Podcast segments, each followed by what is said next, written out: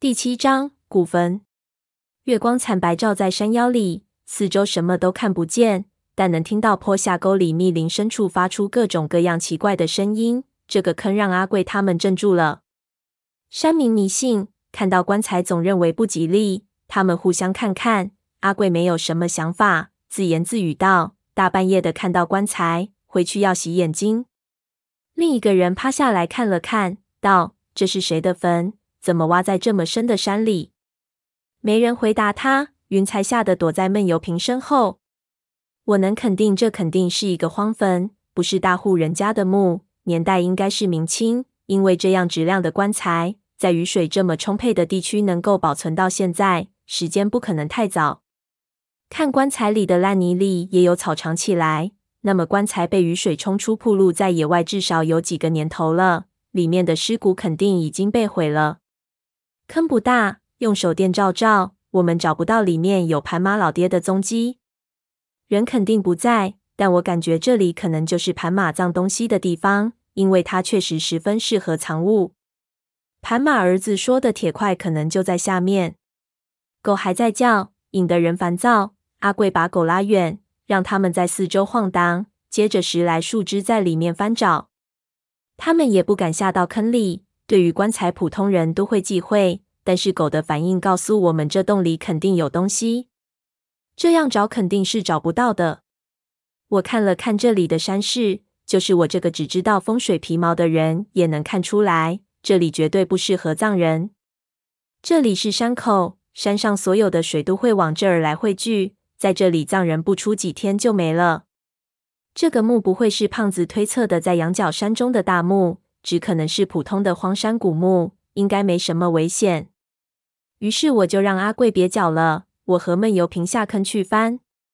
我下到洞都轻车熟路，更不要说是翻个棺材。何况闷油瓶还在身边。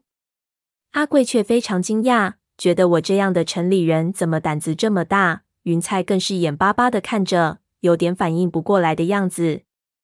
两个人一前一后下到坑里，因为坑在斜坡上。坑壁一边很浅，一边很高，能看到山坡塌陷形成的断壁。半截棺材嵌在断壁内，个头还不小。看上面的残漆是一只黑色老木棺，沉入墓底的淤泥有半尺，不是这里土质沉降，就是这老棺砌成。这种简陋的葬法也不是一般百姓能用得起的。棺材看似是上路货色，可能是以前这里地主的买办。墓里头已经破得不成样子，四处全是烂泥。不知道是不是被胖子传染了，看到棺材，我的心跳也开始加速。我告诉自己，这时候必须表现得外行，否则很容易被阿贵他们怀疑。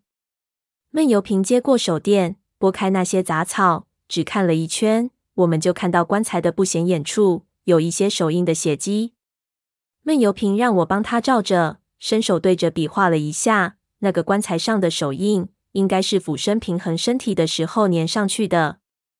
闷油瓶也蹲下去，下面就是棺材的裂缝。他想也不想，直接把手伸到裂缝内，开始在烂泥里掏起来。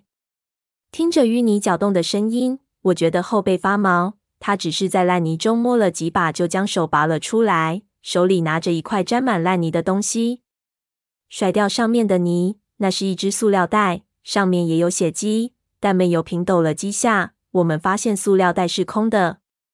怎么会这样？我奇怪道。东西呢？血迹是新鲜的。他把东西拿走了。闷油瓶看了看四周，淡淡道：“时间不长，肯定就在附近。”这么说，他是受了伤之后才来这里拿的东西。我松了口气。从受伤的地方到这里有段距离，既然能走过来，那么伤的不会太重。闷油瓶又摸了一下，没摸出什么来。我们爬上去，我对阿贵把情况说了说。一个没有枪的老猎人，虽然强悍而有经验，但是绝不可能逃过一只豹子的攻击。而且奇怪的是，在受了伤之后，他为什么还要来这里？他应该立即回村才对。他一路流了那么多血，过来将这铁块拿走，是什么原因？难道他觉得铁块放在这里会有危险？我们把狗叫了回来，以古坟为中心，几个人各自到四处去找。